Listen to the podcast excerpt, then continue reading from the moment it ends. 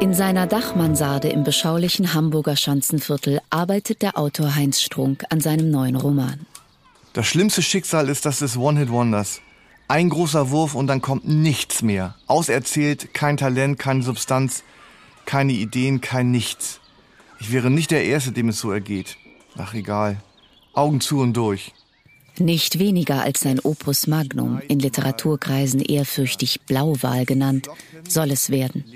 Doch seine Verlegerin Elisabeth von Stein setzt ihm eine unerbittliche Deadline, sein erstes Kapitel bis Ende der Woche endlich abzugeben. Ein Buch ist fertig, wenn es fertig ist, das weiß ich selber. Aber wenn Sie Vorauszahlungen in einer solchen Höhe in Anspruch nehmen, dann wäre es schön, wenn Sie sich an die Absprachen halten. Wir müssen ja schließlich auch planen, ne? Unermüdlich arbeitet der Autor gegen die gesetzte Frist.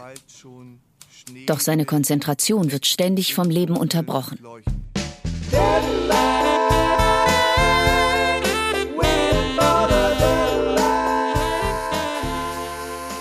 Olli Schulz. Grüß, grüß, Herr Nachbar. Ich habe den Transponder für unsere Mülltonnen verlegt. Können Sie mir Ihren borgen? Bjarne Mädel. In den Augen erfolgreicher Menschen brennt immer ein Feuer. Werde auch du zum Bunsenbrenner. Sag mal, wie hoch ist die Ansteckungsgefahr, die heute von dir ausgeht? Charlie Hübner. Mhm. Jetzt haben Sie auch schon wieder zwei Flaschen Wein alleine getrunken. Was soll denn das? Zählen Sie etwa mit? Nur die Ruhe. Regen Sie sich nicht auf. Rechtfertigen Sie sich nicht. Wer sich entschuldigt, klagt sich an. Lina Beckmann. Geben Sie sich jetzt mal einen Ruck. Spätestens Sonntagabend schicken Sie mir das erste Kapitel, ja?